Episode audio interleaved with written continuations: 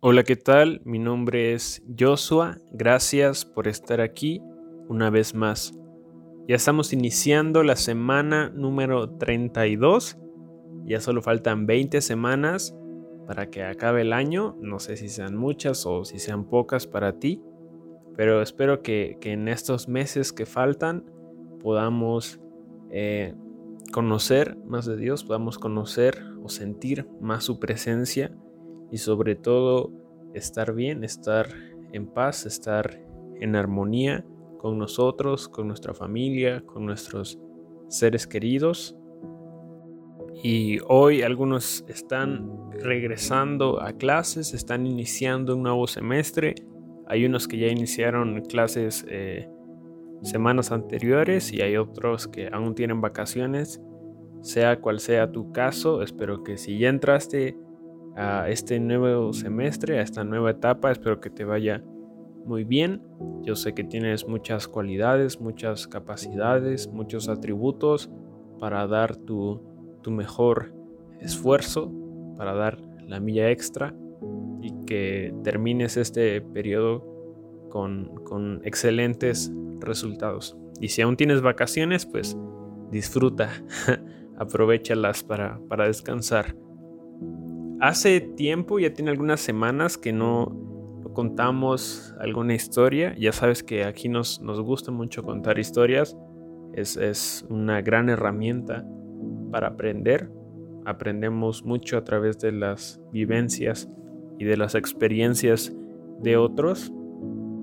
Pero ya tenía bastante, bueno, como dos, tres semanas más o menos, que no leíamos o que no contábamos una historia en, general. Así que hoy, para que no se nos olvide o no perdamos esa bonita costumbre, hoy quiero tratar de contarte una historia. Como siempre, lo recomendable es que tú también busques esta historia, que tú también la leas, porque estoy seguro que Dios te quiere enseñar mucho más, que vas a aprender mucho más si tú también la lees. Esta historia se encuentra en el libro de Daniel, en el capítulo 3. Es ahí donde nos vamos a, basar para, toda esta, esta historia. Así que, de nuevo, si tú la quieres leer, está en Daniel capítulo 3, todo el capítulo 3. Y para no hacerla tan larga ni tan tedioso este episodio, eh, lo voy a tratar de resumir. Pero básicamente en este capítulo vemos a, como primer personaje a un rey, el rey Nabucodonosor. perdón si me trabé un poquito, pero pues, está, un poquito complicado su, su nombre. Este rey había levantado un edicto, había levantado una orden, había dado una orden y había mandado a construir una estatua muy grande de oro. Básicamente, este rey había levantado una estatua, un monumento de oro, para que todos los que estuvieran en esa región, en ese lugar, le adoraren a esa estatua, se postrasen a esa estatua, que le rindieran tributo a esa estatua. Y no solo eso, este rey no sé si tenía muy alto su ego, pero este rey en su edicto, en la orden que había levantado, aparte de construir la estatua, había dicho que a tal hora o siempre que se escuchara, que sonara algún instrumento, que, que sonara la trompeta, por ejemplo, toda persona que estuviera en ese lugar, que estuviera cerca y que escuchara ese sonido, que escuchara el sonido de ese instrumento, estuviese haciendo lo que estuviese haciendo, se tenía que postrar, se tenía que hincar y tenía que rendirle homenaje, tenía que rendirle tributo a esta estatua.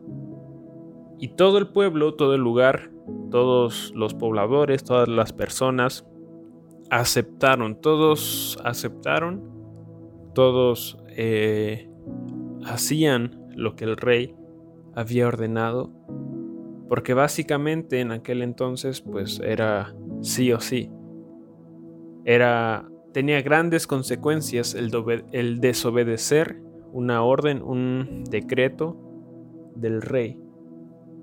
Pero por si había alguien que pensaba eh, desobedecer o ser rebelde, el rey había ordenado que si aquella persona que no acatara estas órdenes, que si había alguien que no acatara estas órdenes, eh, este rebelde, por así decirlo, iba a ser echado a un horno de fuego que había sido diseñado para eso. Básicamente, o en resumen, era o adorabas a la estatua de este rey o morías quemado por el horno de fuego. Y como te digo, todo el pueblo había eh, aceptado la orden de este rey porque era básicamente una decisión de vida o muerte. Pero en este capítulo o en esta historia entran otros tres personajes, entran otros tres rebeldes. El nombre de estos tres personajes era Sadrach, Mesach y Abed Nego. Están medios raros sus, sus nombres, pero eh, estos eran sus nombres. Y estos tres rebeldes hicieron todo lo contrario. Escuchaban que sonaba el, instrumento, eh, la trompeta, por así decirlo.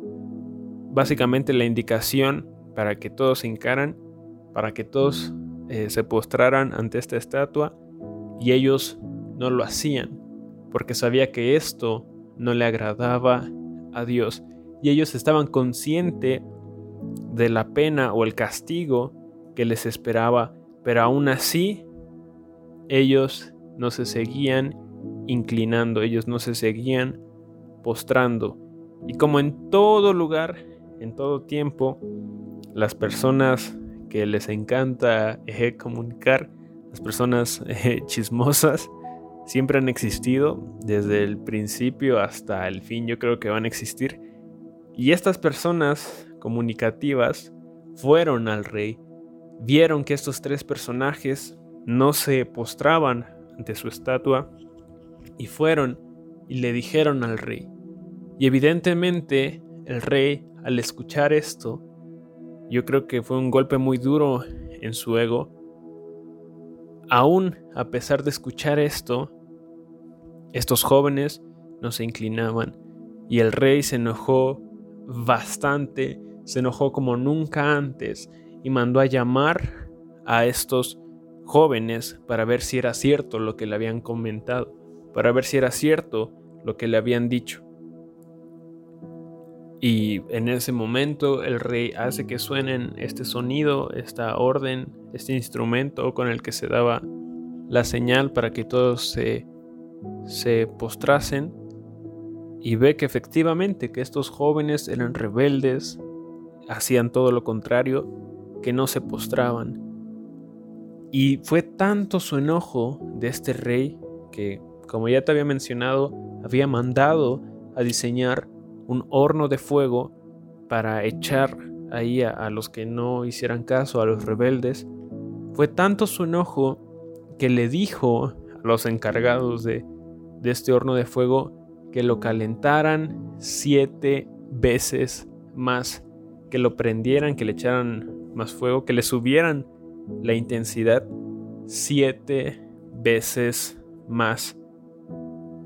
Y la convicción de estos jóvenes era que si ellos hacían la voluntad de Dios y no del hombre, que si ellos le creían a Dios y no al hombre o al rey, que si ellos sabían lo que era correcto, es decir, adorar a Dios y no adorar a, otras estatuas, que si ellos hacían lo que Dios les había mandado hacer y no este rey, Dios, su Dios, el rey de el, el, Dios, perdón, de estos jóvenes los iba a salvar. El Dios de de estos jóvenes los iba a rescatar y que si no Ellos aún estaban convencidos en el Dios que ellos creían, en el Dios que los había llamado, en el Dios que, que los amaba. Es decir, pasara lo que pasara, ellos estaban firmes en su fe, estaban convencidos en quien creían, estaban convencidos en el poder de su Dios. Este rey, al ver la convicción de estos jóvenes, los echa al fuego, los manda, los, los eh, aprende, los, los agarra, los, los amarra, como, como, sí, los amarra, y evidentemente para obligarlos a, o para echarlos al, al, horno de fuego, pues tenían que, que ser escoltados por otras personas para que no escaparan, etcétera, etcétera. Pero era tanto el fuego que estaba en, este horno, era tanto el calor, era tanto eh, el nivel de este horno que los guardias, las personas que iban acompañando a estos, a estos tres rebeldes, por así decirlo, murieron quemadas, fueron consumidas por el fuego. Aún así, Sadrach, Mesach y Abednego estos tres rebeldes fueron echados al horno de fuego. Pero lo que me encanta es el versículo 24 en adelante, te lo voy a leer. Recuerda, es Daniel capítulo 3, versículo 24. Dice, entonces el rey Nabucodonosor se espantó y se levantó apresuradamente y dijo a los de su consejo, ¿no echaron a tres varones atados dentro del fuego? Ellos respondieron, Es verdad, oh rey. Y él dijo, He aquí, yo veo cuatro varones sueltos que se pasean en medio del fuego sin sufrir ningún daño. Y pon atención a lo siguiente. Y el aspecto del cuarto es semejante al Hijo de los dioses. El aspecto del cuarto es semejante al Hijo de los dioses. Es decir, recuerda que eran tres personajes nada más, que eran tres rebeldes y que habían sido echados al horno de fuego por no obedecer a lo que el rey había dicho, no porque quisieran ser rebeldes, sino porque sabían que lo que el rey estaba eh, mandando o que estaba ordenando no era lo correcto ni era lo ideal delante de Dios. Yo creo que todo el pueblo lo sabía, nada más que tenían miedo de perder la vida. Pero era tanta la convicción de estos jóvenes, de estos tres personajes, que decidieron ser echados al fuego, que decidieron morir por hacer lo correcto, por hacer lo ideal, por hacer lo bueno delante de los ojos de Dios. Pero lo impresionante es lo que ve este rey. Yo creo que él estaba esperando que estos jóvenes fueran consumidos, al igual que los guardias que lo llevaban. Pero lo impresionante es que no solo no fueron consumidos, sino que había uno más entre las llamas. Había alguien más en el fuego, había alguien más en el horno. ¿Sabes quién era? Era Dios. Era Dios guardándolos, era Dios cuidándolos. Y después de esto la historia termina en que el rey se sorprende tanto que se acerca al horno de fuego, saca a estos jóvenes y les pregunta qué es lo que había sucedido, por qué había alguien más, y ellos eh, le responden que era Dios y todo el edicto que el rey había dado se deshace, se rompe, es anulado y cambia el edicto. Y ahora se iba a adorar al Dios de estos jóvenes, se iba a adorar a su Dios, al Dios en el que creemos, a nuestro Padre que, que tenemos en los cielos, a nuestro Padre celestial. Pero ¿qué te quiero decir con esta historia? No te estoy incitando a que seas rebelde. Solo te quiero decir que te mantengas firme en tu fe, firme en lo que crees, firme en quién es tu Padre Celestial, firme en quién es tu Dios. Que no te inclines ante las circunstancias, que no te inclines ante los problemas, inclusive que no te inclines ante los demás, sino que te inclines a Dios.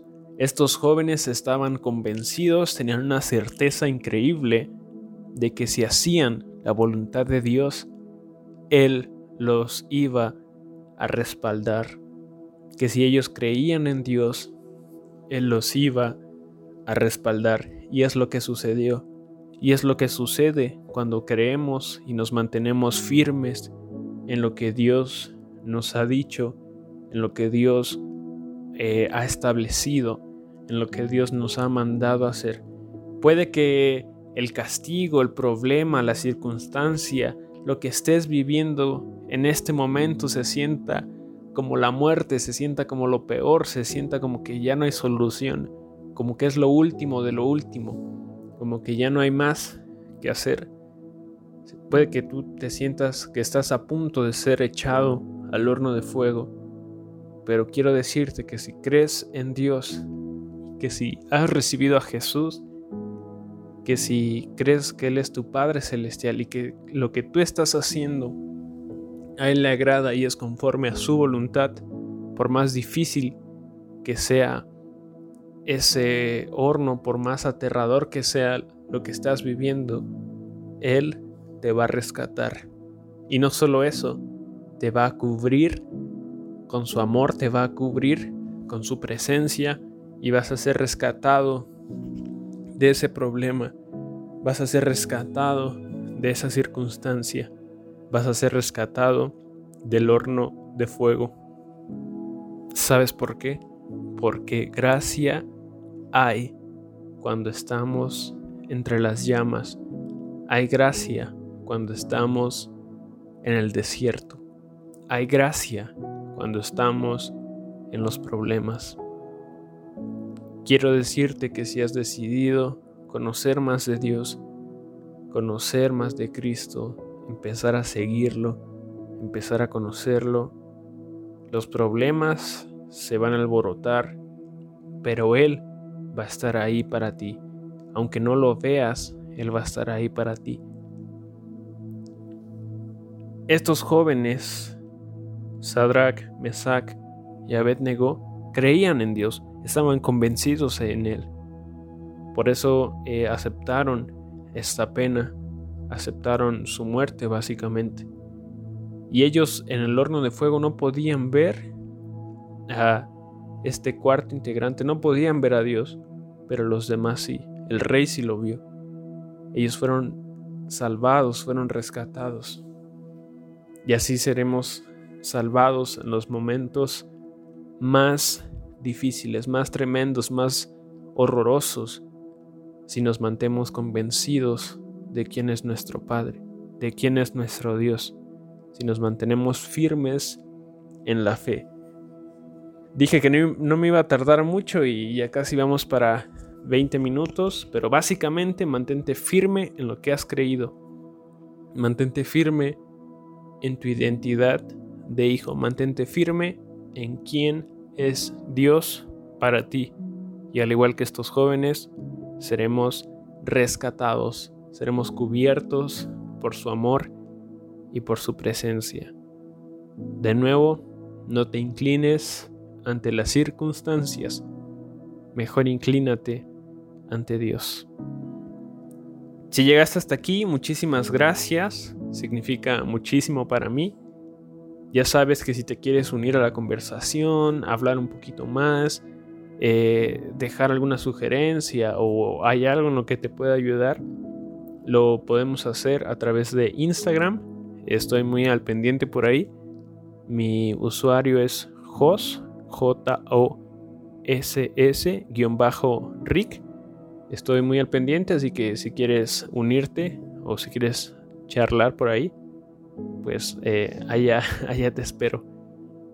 De nuevo, Gracias por llegar hasta aquí. Espero que tengas un excelente inicio de semana. Espero que tengas una semana llena de éxitos, llena de bendiciones, llena de del amor y de la presencia de Dios. Así que, sin más que decir, nos escuchamos la próxima semana con un eh, episodio nuevo. Bendiciones.